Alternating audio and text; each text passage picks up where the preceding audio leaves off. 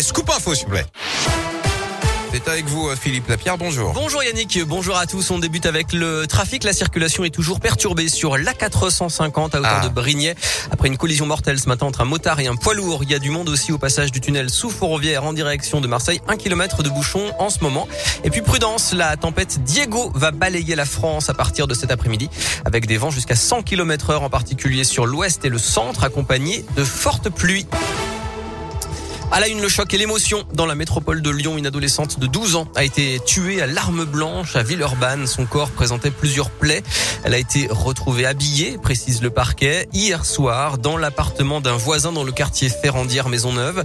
Ses parents avaient signalé sa disparition inquiétante en fin d'après-midi. Le suspect a été retrouvé mort à son tour ce matin. Décédé par arme à feu dans une forêt de l'ouest lyonnais. Il avait 74 ans et n'était pas connu de la police. L'enquête est confiée à la police judiciaire de Lyon. Dans l'actu à Lyon, écran noir et page blanche, nos confrères du Progrès sont en grève ce jeudi. Le syndicat national des journalistes dénonce la dégradation des conditions de travail. Le site internet est perturbé aujourd'hui et les éditions papier le seront demain. Bonne nouvelle, la dernière enquête de Pôle emploi confirme la reprise économique après deux ans de crise sanitaire.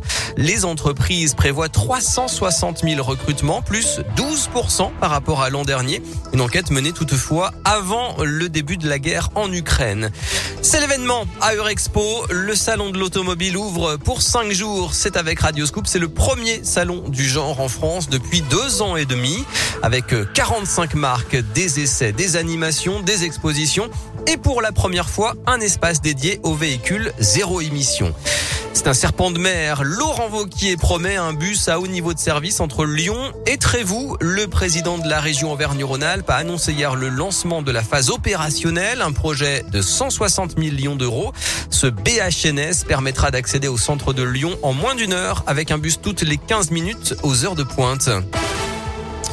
Le sport et le football. Jour J pour l'Olympique lyonnais. Les Lyonnais défient les Anglais de West Ham ce soir à Londres en quart de finale aller de la Ligue Europa. Le coup d'envoi c'est à 21h avec finalement la présence de Karl Toko et Cambi absent au départ dans le groupe. Il est finalement arrivé à Londres hier soir rétabli du Covid. En basket, dernier match de la saison pour l'Asvel en Euroleague. Les Villeurbanais reçoivent l'Olympia Milan à 21h. Ils termineront la saison dans les trois dernières places. Bilan décevant pour les hommes de TJ Parker cette saison. Et puis enfin, on termine avec la très belle initiative de deux étudiantes de l'école Isara en partenariat avec le Loup Rugby. Pour la deuxième fois, Julia et Océane distribuent aujourd'hui 1000 paniers solidaires de 10 kilos de denrées alimentaires au profit des étudiants de Lyon en situation de précarité. Très bel après-midi à tous. Merci beaucoup.